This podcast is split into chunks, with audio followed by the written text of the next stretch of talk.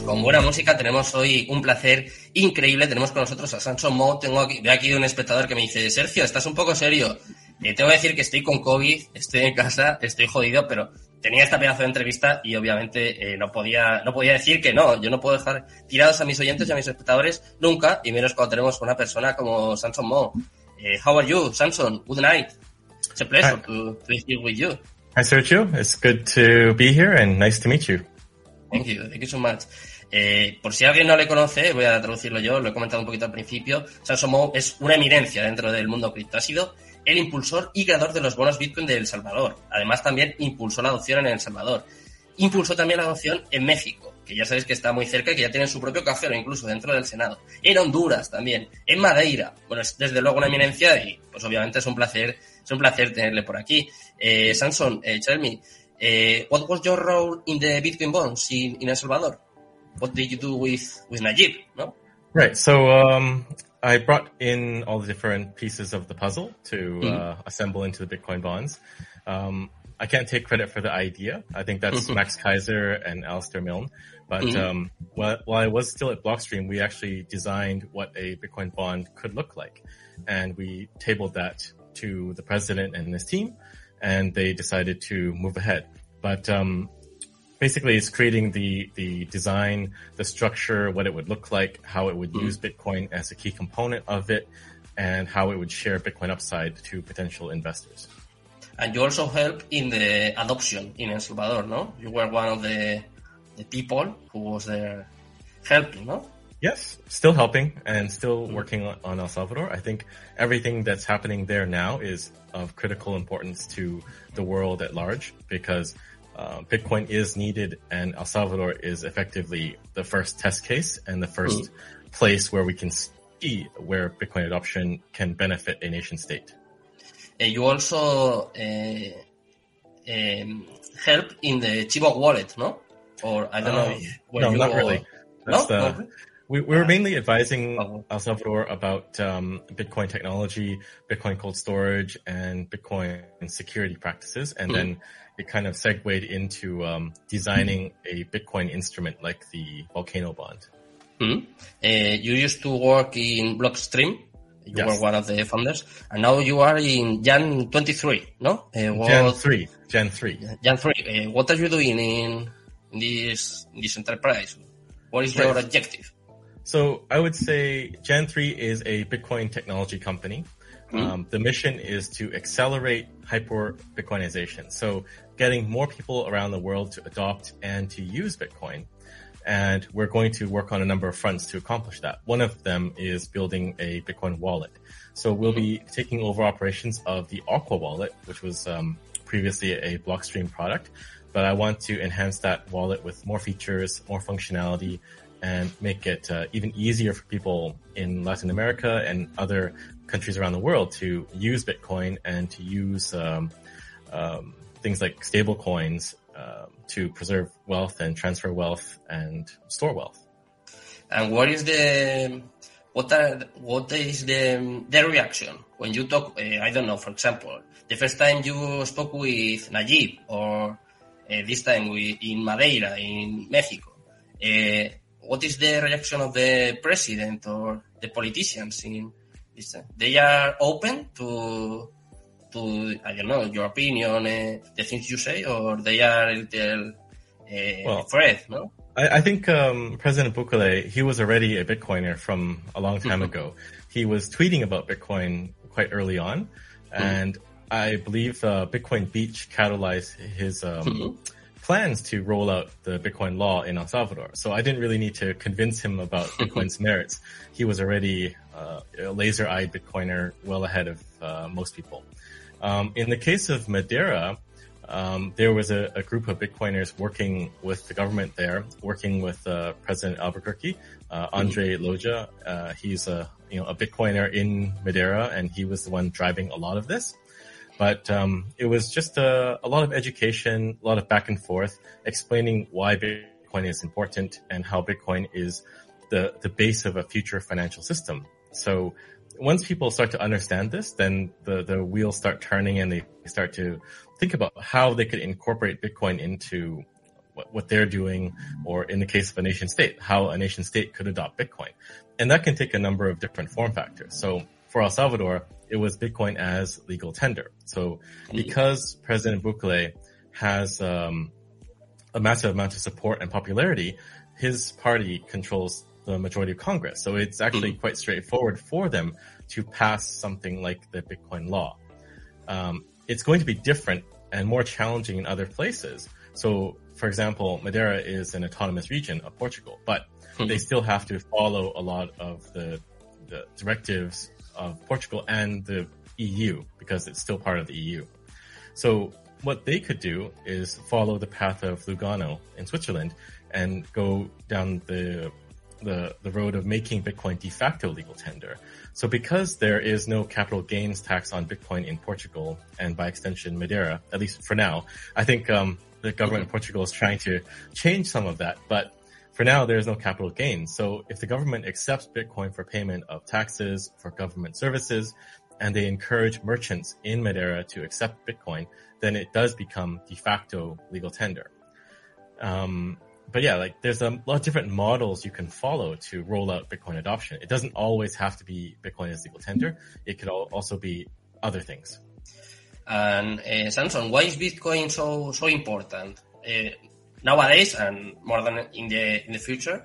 Why is so important, so need for for these countries and the others, eh? for everyone, for everyone? How, how much do you know about Bitcoin? Uh, not too much, not too much. Uh, I think So uh, this is this is so so difficult. So I have been uh, two three years more or less studying, but I know this is this is really difficult. So uh, a little, only a little. Only a little. So I, I would say I would say the easiest way to conceptualize Bitcoin is that Bitcoin is digital gold. Um, it like gold is a store of value because it has good characteristics of money, right? It is um, it, it doesn't corrode, it doesn't rust. Um, it, it, it does it's easily divisible. It has a low melting temperature, so you can melt it and reforge it. Um, and you know it, it's uh, it has thousands and thousands of years of history in our civilization. So that's why generally people can understand gold is valuable just because there this is this long legacy and it has these fundamental characteristics that are good. Now gold has some downsides. It's difficult to store gold. Um, you basically have to keep it in a vault somewhere. Um, you have to have guards. You have to have a lot of process around who can access it. Um, there's also a challenge with verifying gold. So if you want to verify the purity of gold, you need to, you basically have to melt it down to determine if there's like, if it's pure, or at least break it apart and see that there's no lead bars embedded into a gold bar, right? Hmm. Then there's the challenge of transporting gold. So if you want to move, uh, some gold bars from, I don't know, from Spain to the US or the US to Spain, you basically put them on a boat and you have to have a security detail accompanying the boat to transport large sums of gold. Now, Bitcoin is effectively digital gold. It's gold, but as information now. So hmm. you can send Bitcoin to anyone in the world, effectively teleporting gold, and you can verify it as long as you're running a Bitcoin node. So anybody with a computer can run a Bitcoin node and verify the authenticity and purity of Bitcoin on their own without having to rely on anybody else. And it's far easier to store Bitcoin because your private key is just uh, 12 words or 24 words that you can technically memorize and go anywhere in the world and access your Bitcoin. Yeah, you could write it too, but you can also memorize it. But it's, it's basically gold, but vastly, vastly improved. Now, if you understand that, then that's basically all you need to understand about Bitcoin. Bitcoin Okay. is just money. And why is Bitcoin important? Bitcoin is important because the current fiat money system is on its last legs. There's no way that uh, the euro or the dollar or any fiat currency can continue indefinitely because these currencies are not backed by anything. They're just printed out of thin air. And if you look at the money printing curve, it's starting to get exponential, right? Like there's just more and more money being printed every single day. And this is not sustainable. And this is also why we're seeing inflation now. Like inflation is at historical highs. Uh, we're getting to double digit inflation. and that is a function of the money printing. And Bitcoin fixes this because we're going back to sound money, money that people can't print out of thin air. And this is, this being sound money is actually very important for every individual because when you live your life and you're earning money, you want to store your money somewhere safe. And this is why people buy houses. They buy real estate or, or they try to make investments in, uh, uh, low risk things like bonds and potentially some stocks too. But mm. we can see bonds and stocks are also very volatile and not very safe. Amazon, so, Netflix. Wow. Yeah. So the question is, where can you, as a person, put your money? And the answer is you can only store value in Bitcoin. You can maybe store it in gold, but gold, like I, we talked about, has a lot of downsides to it. Mm. So when you run through the checklist of where you can store your money to try to move your money through time, the answer is really only Bitcoin. So, uh, Samson, you think uh, Bitcoin is a store of value right now in this moment? Because uh, there's a lot of people who used to say, I don't know, in five years, in ten years, okay, when it was less volatile, it could be, but nowadays, nowadays, right now, do you think Bitcoin is is a store of value? Yes, Bitcoin is a store of value. And to, to address the criticism, Bitcoin is volatile too, if you're hmm. looking at, at it on short time horizons. But if you look at Bitcoin on a, um, a four year time frame, if you look at the four year moving average, Bitcoin has never gone down. Mm-hmm. So the, the problem is a lot of people, a lot of mainstream media, they look at Bitcoin through this lens of very short term thinking. They look at like, look at it like a tech stock.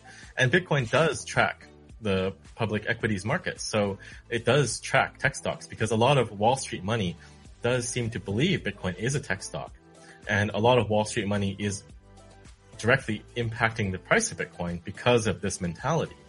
But for the people that understand Bitcoin, the, the Bitcoiners, they know that Bitcoin is a store of value if you don't look at it every day, week, or month, but you look at it on a time frame of years. So they're, they're not going to speculate on Bitcoin. They're accumulating Bitcoin. But unfortunately, the price is impacted by the, the traders, the Wall Street traders that do have a large amount of capital in Bitcoin. So then we see a lot of this volatility. But on a long enough time horizon, Bitcoin will just keep going up. And it's important for people to try to understand that. If you buy a house, you don't look at the price of your house every day, right? You might look at it every year or every couple of years if you don't if you're not actively monitoring it, right? But that same kind of thinking needs to apply to Bitcoin. You need to have a longer term time horizon when you look at something like a new asset class. And people also forget Bitcoin is only 13 years old, right? It's still very young compared to something like gold that has thousands of years of history. Uh, another question, Samson. Are you a Bitcoin maximalist? Do you think it's the same Bitcoin than, I don't know, Ethereum or other altcoins? Do you um, difference? It depends it's, on. It's not the same, no? I don't know. I mean, I would say I'm a common sense maximalist. So mm. I, am not a trader. I, I, don't try to trade things to, to make money. I'm mm. just uh, trying to store my, my, my money in something that is safe. Mm-hmm. So the only thing that makes sense to do that, like I said, is Bitcoin. Um, all the altcoins, all the other cryptocurrencies, yes, you can potentially make money off of them if you're trading them, but then first of all, you better be a good trader. And, and second, you need to be involved early because typically all these projects are just, uh, on the decline. If you look at the long-term time horizon, Bitcoin is going up and all these other projects, they tend to trend down. And just like go back one year, look at what was hot and look at where it sits now, right? There's tons of these projects out there. I don't want to name them for giving them publicity, but just pick something that was really big last year and look at it now. where is it? it's probably down a lot. But all those projects are effectively companies, right? It's a group of people creating something and trying to extract value from that project. Whereas Bitcoin is actually decentralized and not controlled by any group. So it, it's on a, it's in a league of its own. So I would say you have Bitcoin, then you have stable coins, and then you have crypto. And it's important to segregate in your mind these different segments of the market. So Bitcoin is not crypto. Crypto is not Bitcoin. Um, crypto wants to be Bitcoin, but it's not Bitcoin. Bitcoin is in a league in and of its own. Um, Bitcoin is digital scarcity. And the interesting thing about digital scarcity is you can only create it once and then everything else is just a copy afterwards and it is not scarce whatsoever. I'm, I'm agreeing with you, eh, Samson. Uh, another question. Uh, you are really involved in the adoption around the around the world. Uh, also, you announced uh, Madeira, Honduras, Mexico. We have, we have talked about that. what countries could be the next? Is something there? Yeah, the, there's something. There's a lot of countries that I'm I'm talking to. I'm talking to Bitcoiners in those countries, and they're trying to work in with their local you know, governments and uh, representatives. But uh, I think there's still a lot of opportunity in in Central America, and mm. then moving down to you know, South America. Um, today, President Bukele is actually meeting with the president of Mexico, uh, mm-hmm. AMLO. So we'll see if uh, President Bukele can orange pill AMLO. But uh, I mean, it's a golden opportunity, right? Uh, uh, AMLO is effectively vis- visiting Bitcoin country and meeting mm-hmm. with uh, another head of state that's adopted Bitcoin. And then you have Africa. So the Central African Republic has made Bitcoin mm-hmm. legal tender. So I, I, expect we'll see more action in Africa in the coming months and years. But um, Panama also is looking at adoption mm-hmm. of Bitcoin too. So they, I believe they're just waiting for their president to sign their law into effect. But it's mm-hmm. been voted on and passed by their Congress. So uh, I just see the trend accelerating as more and more nation states come to the realization that they, they need to embrace open economies, free markets, and by extension, Bitcoin. Uh, have you ever talked with Pedro Sanchez? We are we are here in, in Spain. We are we are not really good. we used to go a little behind the other countries. Have you ever talked, I don't know, with Pedro Sanchez or another politician here in, in Spain or in No, but I'm happy no? to meet. if you can arrange it, I can meet with him. Have you ever tried or? No, right now I'm pretty uh, busy with Latin America, so I have not worked on uh, Europe yet, but definitely. We, we need uh, so much, eh? We need Bitcoin so much, so much. Well, technically, everyone needs Bitcoin, but mm um, the question is, does everyone understand that they need Bitcoin, right? Mm. Because people have got, gotten so used to the fiat money system and they think that that paper or that number in their bank is money, but it's actually not. So it's sort of like the matrix. People have to start to open their eyes and understand what is going on and understand that this is all a big sham. Like this does not exist. This is not natural. And then they come to the re- realization that they need Bitcoin. But, um, there is a, a, a, small shortcut to that, which is you can orange pill a president or head of state, and potentially they can roll out Bitcoin to their country, much like in El Salvador. And then you can see people in the country starting to learn more about it, right? And I think, mm. again, El Salvador is a really good example. So there was the conference in Miami, Bitcoin 2022. Mm. There were, there were, I met dozens of people from El Salvador in Miami at this conference, at a Bitcoin conference. And I don't think that that would be possible if President Bukele did not roll out the Bitcoin law. But there right. is this knock-on effect where if a nation state does adopt Bitcoin in some way, then there is an acceleration of education of the people to understand Bitcoin. We need uh, a lot of education here in Spain and also around the world. Eh? I think. Uh, what do we need to make it bigger? The, this adoption or this education?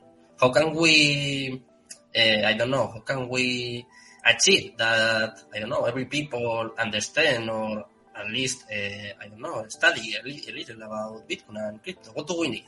How can we reach these people? Well, I think you can start by looking for politicians that are interested in sound money, uh, sound fiscal policy, and have that as part of their platform.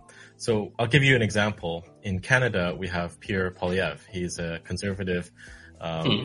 member of parliament, and um, you know, he's been talking about sound money and trying to hold the the government and the central bank accountable for their loose policies. So, I mean, he did not start out as a Bitcoiner, but definitely he's been talking more and more about Bitcoin as time has gone on. So I think it's just a matter of finding these people and engaging with them.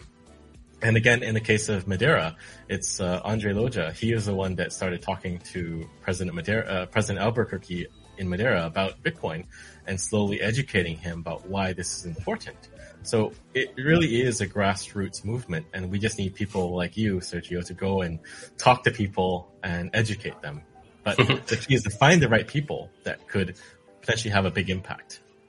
Uh, Samson, we have a we have a viewer here. Uh, uh, he's telling me to ask you, uh, what do you have in your wallet? Only Bitcoin? Only No? Bitcoin. Only Bitcoin. I have I have one Litecoin that my friend Charlie gave to me. Huh? Uh, okay, uh, the last question. The last question, and I think uh, another Sergio is going to ask you something uh, only a little, but uh, do you think we are in, in a bear market right now? Is the people is I don't know angry, uh, terrified, people is really sad. We we must I don't know put a little, a little of calm, no? Right. I, I don't think it's a bear market. I think we're in a crab market. So it's just going sideways right now. Um, and I don't think uh, it's going to last very long just because Mhm. there is a massive demand for Bitcoin. And if you look at everything other than Bitcoin price, the trend is upwards, right? We have more nation states adopting. You have um, El Salvador doing their Bitcoin bond. You have uh, more and more merchants onboarding people and accepting Bitcoin. You have more and more banks trying to roll out Bitcoin related services and Bitcoin hash rate is at all time highs. So every indicator other than price is saying Bitcoin is on its way up, right? Um, price is easily manipulated. There's a lot of paper Bitcoin traded on exchanges and in ETFs. So it, it's not difficult to suppress the price with some panic from Wall Street. But I think this will slowly become less prominent over time. But for now, we're seeing this crab market and it does correspond a lot to traditional stocks, right? Stocks are all down too. Bitcoin is down too. But there will be a point in time which Bitcoin separates from that and no longer correlates to the equities markets. Okay, uh, the last question. Here we, here we have Hola Sergio. Hola Sergio. Vaya traco te acaba de hacer aquí en directo en un momento. ¿Tienes alguna pregunta aquí para gran Samsung Mou? Está dejando a la gente impresionada, eh, por lo que veo. Hi, Sergio. Good night for everyone. It's a big pleasure to meet you, Samson. Uh, we are in Spain, and we I was asking, I am wondering for a question for you. You work hard uh, for to bring Bitcoin to El Salvador. Do you think that's possible to bring Bitcoin to Spain, or our government is too much complicated for it?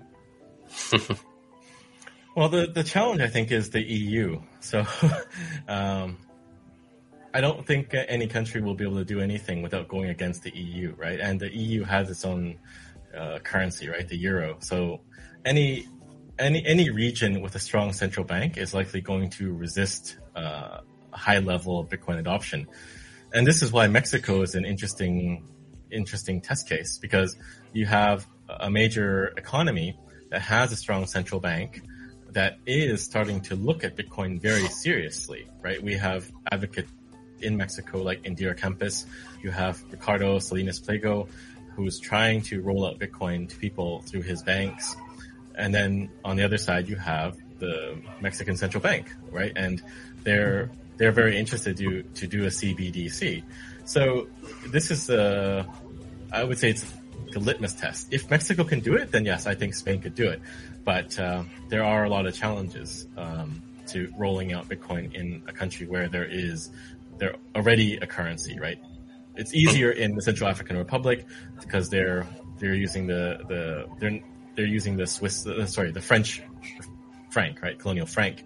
It's easy in El Salvador because they they're using the U.S. dollar, but for Spain, I think it'll be a bit challenging. So you guys have a, a fight ahead of you. Thank you. Can I have?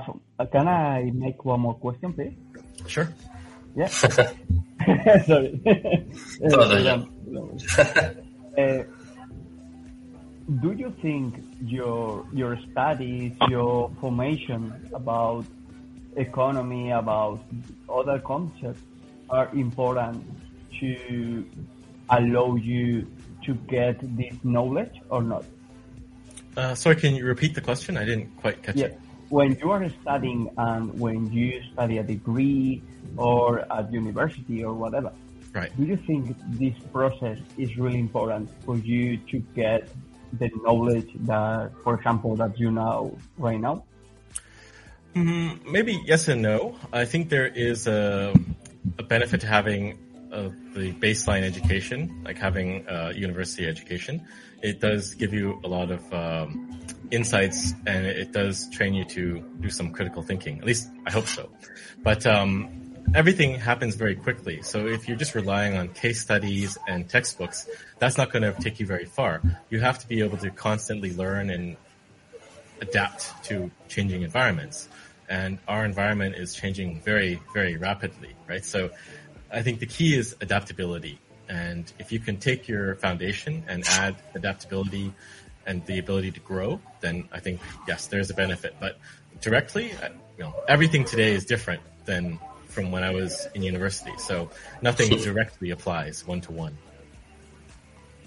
Thank you Okay. very. Bueno, pues de esta forma nos vamos a despedir. Eh, thank you so much, Samson. It's, it's a really pleasure to, to be here with you. And I think we can repeat, no? Next month? Another one? Pardon me? Okay. okay, we must, we must repeat this interview. Ah. Next month. I'm gonna study English. Okay. I promise, I promise. Okay. Thank you, thank you so much. Samson. Thank you, Sergio. And thank you, Sergio. Bye. Bye, thank you. Bueno, pues despedimos ya a Samson. Eh, voy a dar ya